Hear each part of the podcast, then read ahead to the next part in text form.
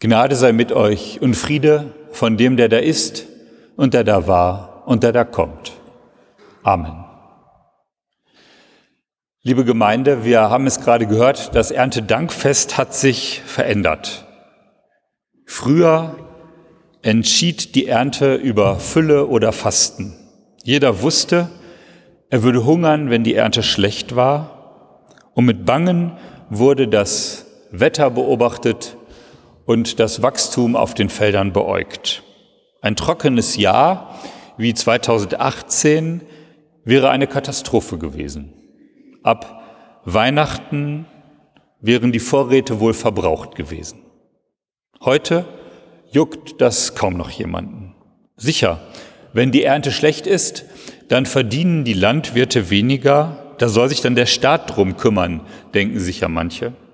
Und bei Edeka, Rewe oder Aldi bleiben die Regale ja voll. Mehl und Fleisch in Hülle und Fülle. Zu Spottpreisen. Deshalb denken wir vielleicht nicht so, wir sollten unbedingt in die Kirche gehen, um Gott zu danken. Und manche Leute, die haben die Trauben an ihren Reben vor dem Haus, die sehen reif aus und sie kaufen sie doch lieber im Supermarkt, weil sie da so schön verpackt sind. Kostet ja fast nichts. Mich bekümmert diese Wertschätzung, geringe Wertschätzung genauer gesagt von Lebensmitteln heute. Und ich habe mir gedacht, heute am Erntedankfest ist es ja mal interessant zu wissen, wie ist es denn nun ganz genau mit der Ernte in Detmold. Und ich habe deshalb einen Landwirt aus unserer Gemeinde angerufen, der leider heute nicht hier sein kann, Herr Stolle. Er bewirtschaftet in Bruckhausen einen Hof mit 130 Hektar Ackerfläche und lebt davon, also ist Vollerwerbslandwirt.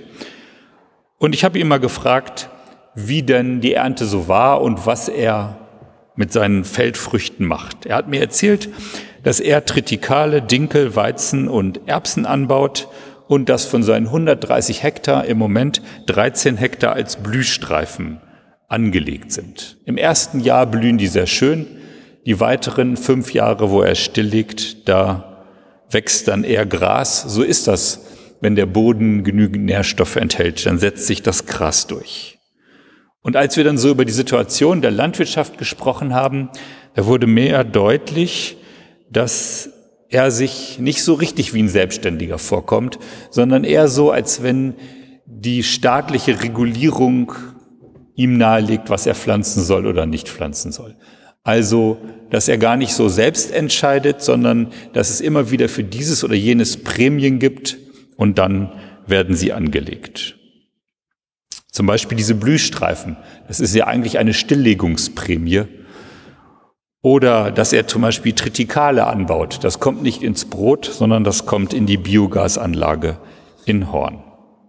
Gefragt nach der Ernte, sagt er, dass die dieses Jahr hier in Detmold durchschnittlich war. In Lage würde das schon anders aussehen. Und bei dem Gespräch hatte ich auch den Eindruck, dass er findet, dass manchmal das, was Landwirte tun, auf Unverständnis stößt. Zum Beispiel, wenn dann in diesem Blühstreifen viele Sonnenblumen sind, dann ist das ja gedacht, damit es erstens blüht und zweitens dann im Herbst den Tieren über die Samen der Sonnenblumen, den Vögeln Nahrung bietet. Aber er beobachtet halt, dass viele Menschen das nicht einsehen, die denken, Mensch, da wächst ja was, da kann ich mir einen schönen Blumenstrauß mit nach Hause nehmen. Und dann fehlt es halt im Winter den Vögeln. Wir haben gerade den Text gehört von der Speisung der 4000 aus dem Markus-Evangelium. Und wenn man fragt, was Erntedankfest heute bedeuten kann, dann hat mich dieser Text aus dem Markus-Evangelium, den wir gerade gehört haben, auf eine Spur gebracht. Denn letztlich geht es beim Erntedankfest ja um die Sorge. Um die Sorge, früher war die deutlicher, es reicht nicht für uns alle. Es ist nicht genug da. Wir werden nicht satt. Das war die Befürchtung früher. Wir hören 4000 Leute und nur sieben Brote und ein paar Fische. Da wissen wir schon, wenn wir das hören in der Bibel, das geht nicht gut. Und nun ist ja bei uns das Supermarktregal voll und es hungern hier keine Menschen. Und trotzdem ist dieses Gefühl, dass es nicht reicht, allgegenwärtig. Es reicht nicht, sagen manche. Schickt sie nach Hause, die Fremden, die kommen, die unser Brot wegessen wollen. Es reicht nicht für mich, denken manche, und die Verunsicherung sitzt tief. Die Gesellschaft verändert sich, nichts ist mehr wie es war. Was bedeutet das für mich? Wo früher Sicherheit war, steht heute alles in Frage. Ich will nur ein paar Beispiele nennen. Die Rolle von Mann und Frau, die Beziehungen, all das ist für viele wackelig geworden. Und früher, da war in der Erinnerung vielleicht heile Familie. Und heute denken manche Chaos der Beziehungen. Da kann jeder mit jedem und alle wechseln. Und vielleicht habe ich da noch Angst, dass ich verlassen werde. Und dann denken manche, da kommt die ganze Welt in unser Land, fremde Religionen, fremde Gewohnheiten, alles mischt sich, das war früher anders. Und dann noch diese ganze Technik, alles Automaten und keiner weiß, wie man die bedienen soll. Und hinter einem drängeln sie, wenn man nicht sofort versteht, wie man diesen vermaledeiten Fahrkartenautomat bedient. Hilfe, Hilfe, Hilfe. Für viele Menschen ist das zu viel Veränderung auf einmal und Angst macht sich breit. Und wenn die Verunsicherung zu groß wird, dann sehnt sich der Mensch zurück in die scheinbar gute alte Zeit, wo alles noch in Ordnung war. Und wenn mir das so geht und wenn ich mir ansehe, wie schön manches Gebäude früher gestaltet war mit Ornament und Figuren und dass dafür Geld noch da war früher und heute haben wir nur Klötze. Ja, die Welt ist nicht in Ordnung, denke ich dann manchmal. Und ich verrate Ihnen jetzt natürlich kein Geheimnis, wenn ich sage, sie war es noch nie. Auch in unserer Kindheit nicht, Bloß die gute alte Zeit, die gab es halt in der Erinnerung oder die gibt es in der Erinnerung, weil wir einen Filter in unseren Köpfen haben. Den legen wir über die Welt und die Anstrengung, der Kampf, die Angst von früher, die verschwinden in diesem Filter und wir erinnern uns nur an die Leistungen von früher und das Schöne und deshalb erscheint uns die Vergangenheit besser als die Gegenwart. Die gute alte Zeit gibt es vielleicht nur in unserer Sehnsucht. Und die Menschen waren schon immer verunsichert und haben mit der Angst gekämpft. Reicht es für mich? Ist für mich gesorgt? Und ich finde, das ist die Grundfrage, die dieser Text von Markus uns heute stellt. Lebe ich aus der Angst, immer damit, dass ich denke, es reicht nicht? Dann fordere ich vielleicht, dass Fremde abgeschoben werden, außer Landes gebracht werden. Dann muss alles weg, was mich verunsichert. Ich fordere, dass die Uhr zurückgedreht wird. Ich fordere, dass das Tempo des Fortschritts gebremst wird. Tempo 30 für den Fortschritt, damit ich wieder mitkommen kann. Oder, um es mit dem Schriftsteller Douglas Adams zu sagen, alles, was in der Welt ist, wenn man geboren wird, ist normal, gehört zur Ordnung der Dinge und ist ein natürlicher Teil der Welt. Alles, was zwischen dem 15. und 35. Lebensjahr erfunden wird, ist neu, aufregend und revolutionär. Und wenn man Glück hat, kann man seine Karriere im Beruf darauf begründen.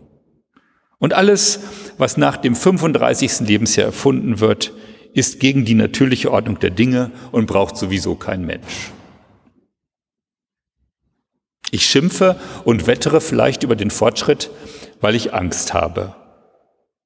Oder lasse ich mich von diesem Jesus in der Geschichte zum Vertrauen verführen. Dieses verrückte Vertrauen, das Gott unseren Vater nennt oder Papa, wie Jesus gesagt hat, aber, dass er für uns da ist, und dass es doch reichen wird für dich und für mich. Das Brot wird nicht weniger in der Geschichte von Jesus, wenn du es teilst. Die Liebe ist nicht dein Untergang, sondern sie führt ins Leben. Und so leicht sinnig wie das aussieht, ist das auch bei Jesus, denn das Vertrauen führt ins Leben. Die Angst, die rebelliert dann sofort, die erklärt dich für weltfremd und belächelt dich vielleicht als Gutmenschen. Und du selbst hast auch weiche Knie, weil du die Angst kennst. Und den Zweifel natürlich auch. Vielleicht reicht es ja doch nicht. Aber das ist ja eigentlich verrückt, mit den sieben Broten und den paar Fischen 4000 Leute satt machen zu sollen. Und die Angst, die kenne ich nur zu gut, dass es nicht reicht. Ich bin selbst auch oft ein Schisser. Aber im entscheidenden Augenblick, denke ich, kommt es darauf an, die Angst zu überspringen und Vertrauen zu wagen. Wie soll sonst der Liebesfunke überspringen, wenn wir uns nicht ein Herz fassen und Liebe zeigen? Und ich denke, Gott sucht mutige Leute, die nicht mit der Angst heulen und hetzen und die mit ihrem Bedenken immer recht haben wollen, sondern Leute, die ohne eigene Sicherheit ihrem Gott vertrauen. Und das Erntedankfest ist dann unser Bekenntnis. Alles, was wir sind und haben, verdanken wir unserem Gott. Dass etwas wächst, was wir essen können. Dass die Kuh Milch gibt, dass mein Herz schlägt, dass die Liebe gegenwärtig ist zwischen uns Menschen, dass es für dich und mich reicht. Alles Geschenk. Und wenn Sie jetzt vielleicht denken, ich kann nicht über die Ängste springen und ich bin nicht dankbar, dann möchte ich Ihnen heute eine kleine Übung vorschlagen. Sammeln Sie am Abend drei Dinge, für die Sie dankbar sind.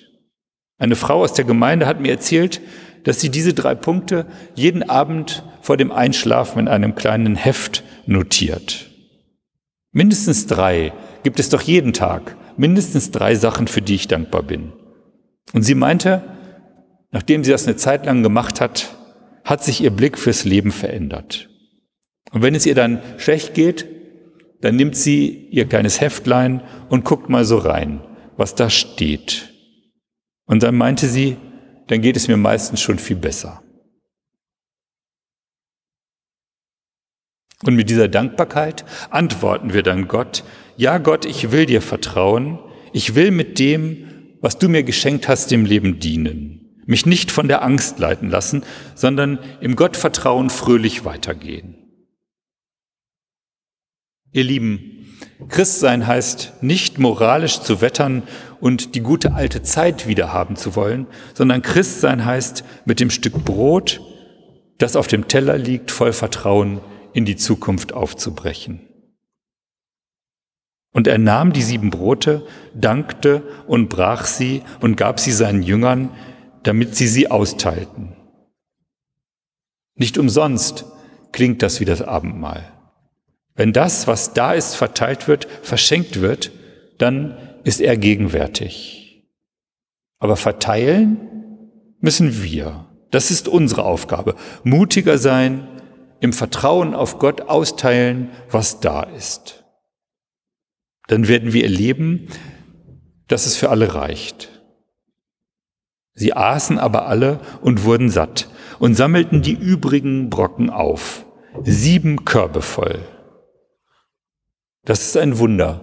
Von den sieben Broten, 4000 Leute, bleiben sieben Körbe mit Brotbrocken über. Sieben, das war damals, so meinte Markus, das die Zahl der Vollkommenheit. Das ist rund. Es war am Anfang genug und es wird am Ende genug sein. Darum hab keine Angst, es wird reichen und du wirst satt. Und die Kirche, wir als Gemeinde, wir teilen nur aus. Hab keine Angst, lebe das Gottvertrauen fröhlich und mit offenen Türen. Und die sieben Körbe müssen unter das Volk, damit sie von dem Brot essen, das die Angst vertreibt und das Leben fröhlich macht. Amen.